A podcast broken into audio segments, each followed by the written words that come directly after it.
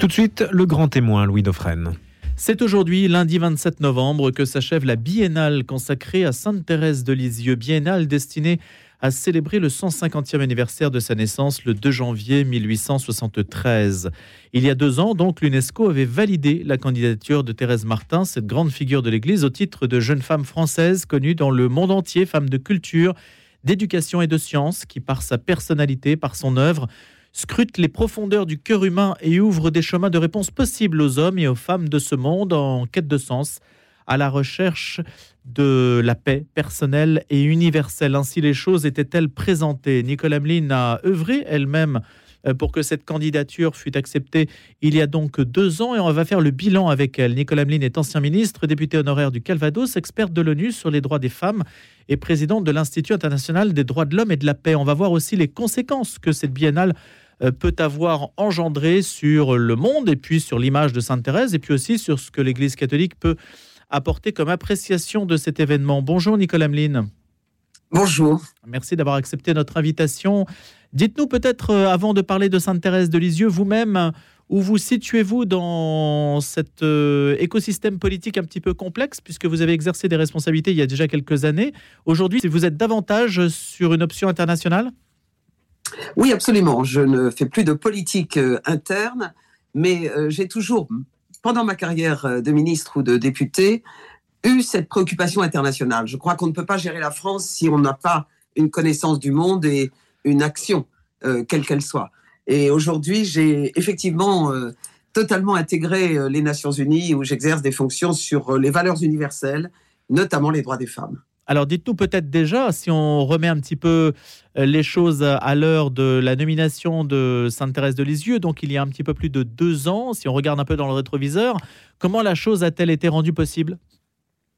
Elle a été euh, menée à l'initiative euh, du nonce apostolique qui avait fait une visite à Lisieux, mais elle a tout de suite été reprise en main et menée, je dirais, avec les sanctuaires, avec une mobilisation exceptionnelle. Et je dois dire que très humblement, j'y ai pris ma part.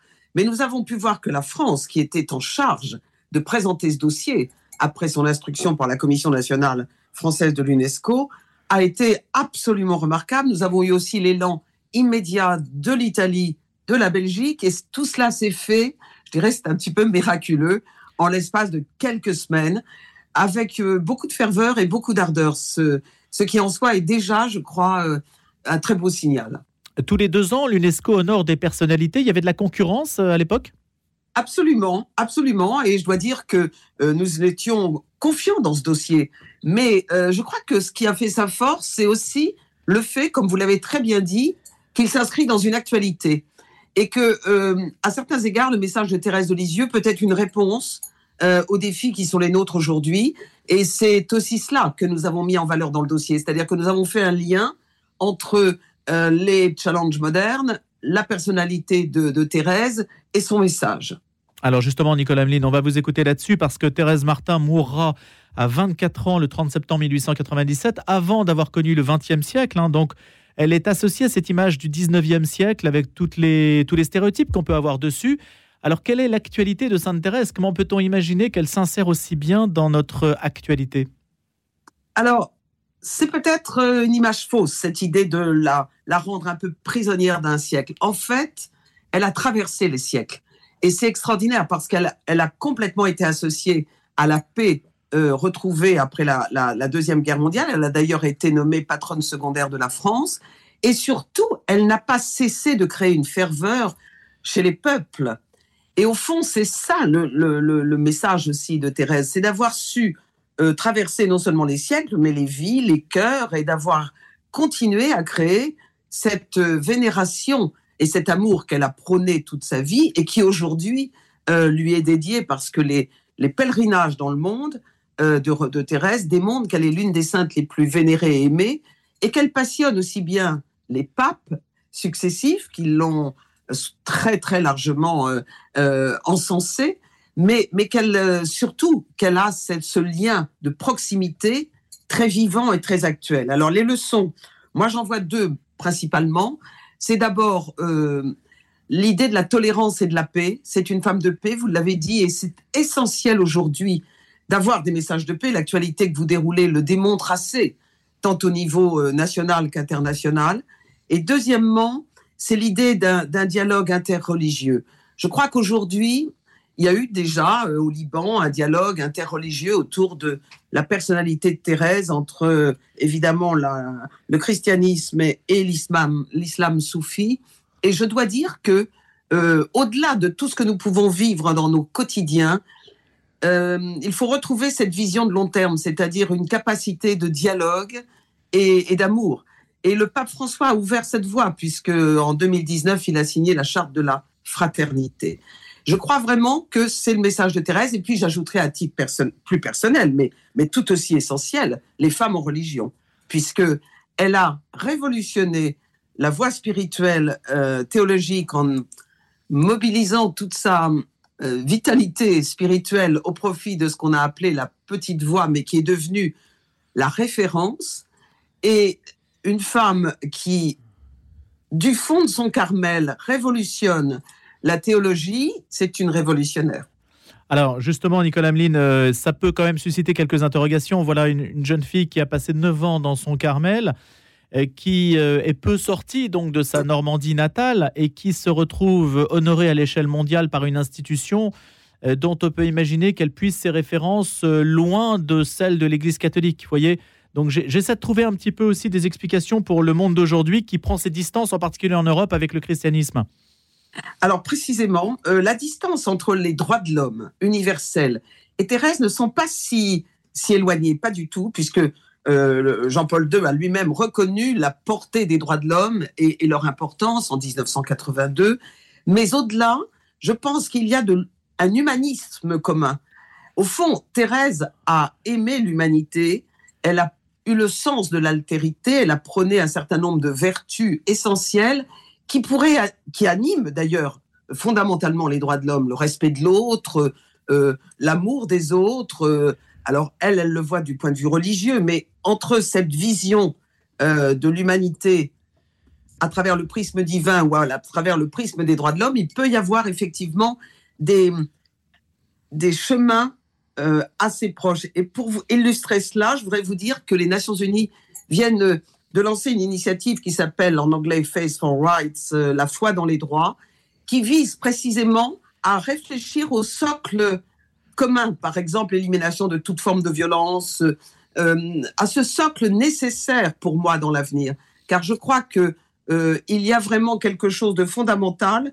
je vais reprendre juste une phrase admirable de Boutros Boutros Ghali qui, à l'époque aux Nations Unies, disait il y a quelque chose de fondamental dans l'irréductible humain, ce qui n'est pas retranchable de l'individu. Eh bien, nous, nous partageons aux Nations Unies cette vision et je pense que Thérèse l'a illustré. Il y a donc des, convergences possibles. Et alors, pour l'illustrer pleinement, je dirais qu'aujourd'hui, nous, nous célébrons Thérèse à l'UNESCO, mais nous célébrons cette année aussi le 75e anniversaire de la Déclaration des droits de l'homme.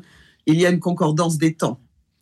Nicolas Ameline, est-ce que la laïcité à la française peut comprendre euh, l'initiative de l'UNESCO? Euh, Je le pense parce que précisément, euh, la laïcité, c'est la protection des, cultes, c'est la reconnaissance des cultes, mais au-delà, c'est aussi cette vision des femmes. et je pense qu'à travers les critères qui ont été choisis par l'UNESCO et que nous avons nous-mêmes choisis, puisque nous avons relié complètement la candidature de, Thérèse aux enjeux de notre temps dont celui de la paix, mais aussi développement durable euh, et, la question des, inégalités également. Euh, je crois que c'est une façon, eh bien justement, de, réconcilier aussi et de faire valoir euh, la place et le rôle des femmes dans tous les domaines, y compris, et c'est important, celui de la religion. Alors précisément, est-ce que l'image de Thérèse sa dimension universelle peut permettre de faire émerger dans d'autres religions où les femmes ont un autre statut? Quelque chose qui ressemble davantage? Est-ce qu'elle pourrait promouvoir une autonomie, une indépendance, de les, de les mettre en valeur davantage qu'elles ne le sont aujourd'hui dans des pays où elles sont euh, opprimées, si on songe simplement à l'Afghanistan ou à l'Iran? Mais la place des femmes dans la religion, je pense que c'est un grand défi pour notre siècle, et particulièrement dans les régions où, comme en France, il y a une, un affaiblissement des valeurs religieuses. Vous avez complètement raison. Et il est très important de s'inspirer aujourd'hui de pays qui, par exemple, ont, davantage fait confiance aux, femmes ou, ou, forment des femmes. cela existe, par exemple, en, Algérie, on forme des femmes imams. Eh bien, c'est une façon aussi de, de, de faire de la religion également un symbole d'ouverture. Et nous en avons besoin aujourd'hui, car la religion ne peut pas être un symbole d'intolérance. Et au fond, cette, euh, ce message de Thérèse, c'est aussi euh, un retour à la religion dans ce qu'elle fait de mieux, c'est-à-dire une recherche de l'absolu et certainement pas euh, la promotion de, de la haine ou de l'intolérance. Quel parcours, Nicolas Mlin, voyez-vous donc à Sainte-Thérèse maintenant que cette biennale s'achève En fait, comment les choses s'enclenchent-elles pour elle? On la range au placard ou alors elle a une autre existence? C'est une très belle question. Je pense que euh, la, région normande et la France pourraient, pourraient être à l'origine justement de, de, ce, de cet esprit de dialogue dans le monde. Euh, nous avons cette capacité politique. La France, c'est le dialogue. Et j'espère d'ailleurs que euh, cette capacité servira à la paix en Ukraine et au Moyen-Orient. Mais, mais je pense que Thérèse peut être également un symbole de dialogue dans le monde et peut-être d'accueillir aussi des discussions. Nous avons déjà une très belle initiative euh, en région Normandie avec Normandie la paix. Eh bien, euh, on peut continuer à travailler avec elle pour le monde, euh, comme nous le faisons aussi dans le cadre de nos manifestations plus politiques et publiques. Est-ce que vous pouvez simplement nous raconter pendant ces deux ans de biennale comment les choses se sont-elles organisées du point de vue de l'UNESCO, ce qui a pu être mis en place, ce qui va demeurer, ce qui a été les, les points forts en fait de cet événement? Alors, la reconnaissance, elle joue, je dirais, d'une manière euh, euh, dans le long terme, parce qu'il n'y a pas. C'est une reconnaissance qui, certes, était inscrite dans un biennium, mais le symbole reste. Et donc, Thérèse aura toujours été reconnue par, par cette décision. Ce, que, ce qui m'a marqué, c'est surtout l'engouement, je dirais, dans le monde. Parce que de Moscou au Caire ou de, ou de Manille à Buenos Aires, il y a une ferveur absolument euh, attaque, non seulement attaque, mais peut-être renforcée. Et euh, c'est cela aussi qui euh, est particulièrement important dans un monde qui euh, est quand même extrêmement influencé par le matérialisme, etc. Je pense qu'il faut continuer à faire de terrain. Alors, pendant les deux ans, nous avons approfondi ces écrits. Il y a eu des conférences, il y a eu des manifestations. Oui. Mais c'est plutôt là je dirais, son image à l'étranger qui a été, me semble-t-il, encore plus renforcée. Et il y a eu également à Lisieux, bien sûr, un certain nombre de, de, manifestations qui ont montré que les pèlerinages étaient euh, euh, très importants, peut-être plus que jamais. Mais tout cela nous porte surtout à construire une forme de décennie de, de Thérèse, de manière à consolider cet acquis et puis surtout à, la rendre euh, je dirais, très présente et encore une fois, par sa personnalité, mais dans son message. Toutes les voix qui servent la paix dans le monde doivent être entendues et euh, la sienne en particulier. Et quel écho l'initiative de l'UNESCO a-t-elle reçu de la part du Vatican? Excellent, puisque c'est le Vatican qui avait quand même, euh, encore une fois, suggéré cette idée, mais nous avons organisé des manifestations en présence du représentant du pape et nous savons que le pape François a une proximité exceptionnelle avec Thérèse. La dernière lettre apostolique qu'il a rédigée à cette euh, intention est, absolument remarquable et assez refondatrice. Là aussi, il fait valoir l'humanisme de Thérèse qui la relie au monde euh, moderne, tout en gardant bien évidemment l'exemplarité de sa foi. Le pape Jean-Paul II avait nommé Thérèse de Lisieux docteur de l'Église en 97, l'avait surnommée docteur en sciences de l'amour et la question du doctorat avait été évoquée dès 1932. Nicolas Hamelin, sur la question de, de l'image de la femme aujourd'hui, honnêtement, Sainte Thérèse de Lisieux se situe quand même aux antipodes de ce que le féminisme un petit peu militant euh, promeut quand même. Comme type d'émancipation de la femme, euh, ce n'est pas vraiment Thérèse de Lisieux à laquelle on pense en premier, non? Alors, ce qui est peut-être euh, paradoxal, c'est qu'une femme féministe comme moi pourrait, dans ce cas, porter cette, cette dimension révolutionnaire de Thérèse. Je pense, non, je pense qu'au contraire, elle a, elle a quelque chose d'étonnant, Thérèse. C'est une femme libre. Elle a imposé, dès l'âge de 12 ans, sa volonté de rentrer au Carmel. Elle a même interpellé le pape à l'époque pour obtenir une dérogation. Elle ne l'a pas eue, elle ne s'est pas découragée. Elle a continué et elle sait toute sa vie, euh, comment dirais-je, attachée à démontrer sa volonté euh, et en plus à reconstruire une approche euh, théologique. Je pense qu'en ce sens, elle a quelque chose de féministe, vous me passerez l'expression. Parce que euh, que veut-on pour les femmes d'aujourd'hui? Qu'elles décident, qu'elles choisissent leur vie, qu'elles la construisent. Elle a eu une vie très courte, mais elle a été si intelligente qu'elle a réussi par l'écriture à livrer son testament spirituel qui, avec une histoire d'une âme, est devenu un best-seller mondial. Et je pense que, au fond, elle a démontré la puissance et la capacité, on dirait aujourd'hui le leadership, euh, qu'on peut avoir dans un contexte extrêmement contraint, puisque elle était dans un contexte euh, très euh, limité géographiquement. Mais comme elle l'a dit, je n'ai pas parcouru la Terre, mais j'ai aimé l'humanité. Et au fond, je trouve qu'elle a quelque chose de très précurseur à cet égard. Est-ce que les valeurs de l'ONU sont compatibles avec les valeurs que l'Église promeut aujourd'hui en matière sociétale? Alors, nous euh, considérons, nous n'opposons d'abord jamais droits et religions. Et dans le comité dans lequel je siège, nous sommes extrêmement attentifs à faire en sorte que le dialogue avec les États euh, porte précisément sur ce socle basique, c'est-à-dire les, les droits fondamentaux. Je crois que les droits fondamentaux doivent être un socle commun. Alors bien sûr, il peut y avoir des divergences, on le sait, mais euh, nous considérons néanmoins que l'Église, les religions en général, doivent aider, et notamment à travers les femmes, parce que c'est un sujet majeur, euh, hum, l'égalité sous toutes ses formes. Je crois que euh, l'Église doit aller de l'avant aussi sur ce plan. J'ai bien conscience de la force des dogmes, mais euh, nous avons des discussions et en tout cas, euh, j'espère que de plus en plus, nous arriverons à trouver des, points communs. Je crois que c'est important pour l'humanité. C'est déjà le cas dans un certain nombre de domaines et nous, et nous poursuivrons ce dialogue. Nicolas Hamelin, est-ce que l'ONU mène des campagnes de stérilisation? Non, non, je, je ne comprends pas bien le sens de votre question. Non, parce qu'il y en a eu par le passé. Enfin, en tout cas, l'ONU a été à, à la, à, la, à la manœuvre de campagne destinée à stériliser les femmes, en particulier en Amérique, en Amérique centrale, euh, soucieuse en fait de l'inquiétude que peut représenter une certaine forme de démographie non contrôlée. Et alors que l'Église s'est toujours située dans une logique extrêmement nataliste. C'est aussi pour ça que je posais ma question. Ah oui, alors non, nous, nous sommes totalement contre toute forme de stérilisation. Alors vraiment, je puis vous dire que même, euh, c'est lorsque ce type de pratique est, est absolument terminé, nous, nous, nous demandons aux États néanmoins de, de, de, ne- de nous assurer qu'il n'y a pas de Hmm. pratique de cette nature. Non, vraiment. Non, le, les discussions qui peuvent avoir lieu, c'est plus centré sur l'avortement.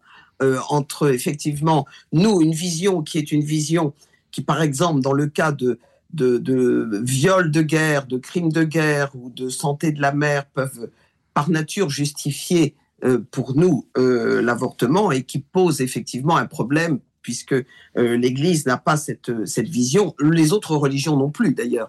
Mais euh, nous, nous comprenons qu'il puisse y avoir des, des divergences.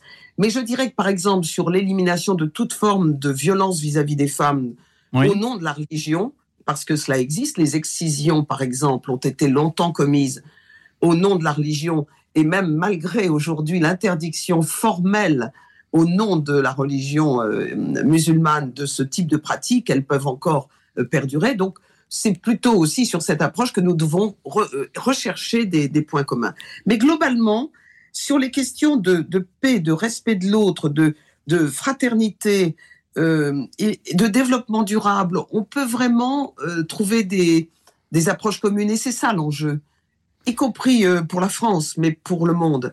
C'est vraiment d'arriver à dépasser aussi un certain nombre de, de, points qui peuvent diviser pour se retrouver sur l'essentiel. Hormis le fait que, vous l'avez dit, hein, Nicolas Hamelin, euh, que Sainte Thérèse de Lisieux ait pu euh, montrer une forme d'affirmation féminine parce qu'elle s'est finalement imposée, y compris euh, devant le pape, lorsqu'elle a estimé que sa vocation pouvait l'emmener directement et plus tôt au Carmel que l'Église ne le prévoyait.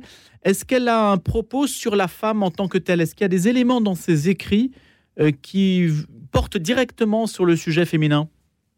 C'est une très bonne question. Je, ne crois pas. Alors, je ne suis pas du tout une, l'exégète de l'œuvre de, Thérèse, j'en- suis bien incapable.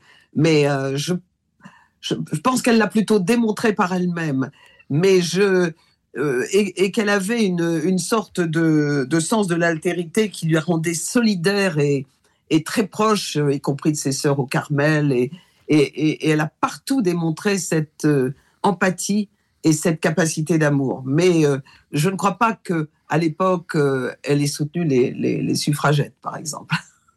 Nicolas Meline, je voulais avoir votre point de vue sur le. Alors, ça nous éloigne peut-être un petit peu de Sainte-Thérèse, mais ça lie en fait au sujet quand même de la, valorisation et du respect de la femme.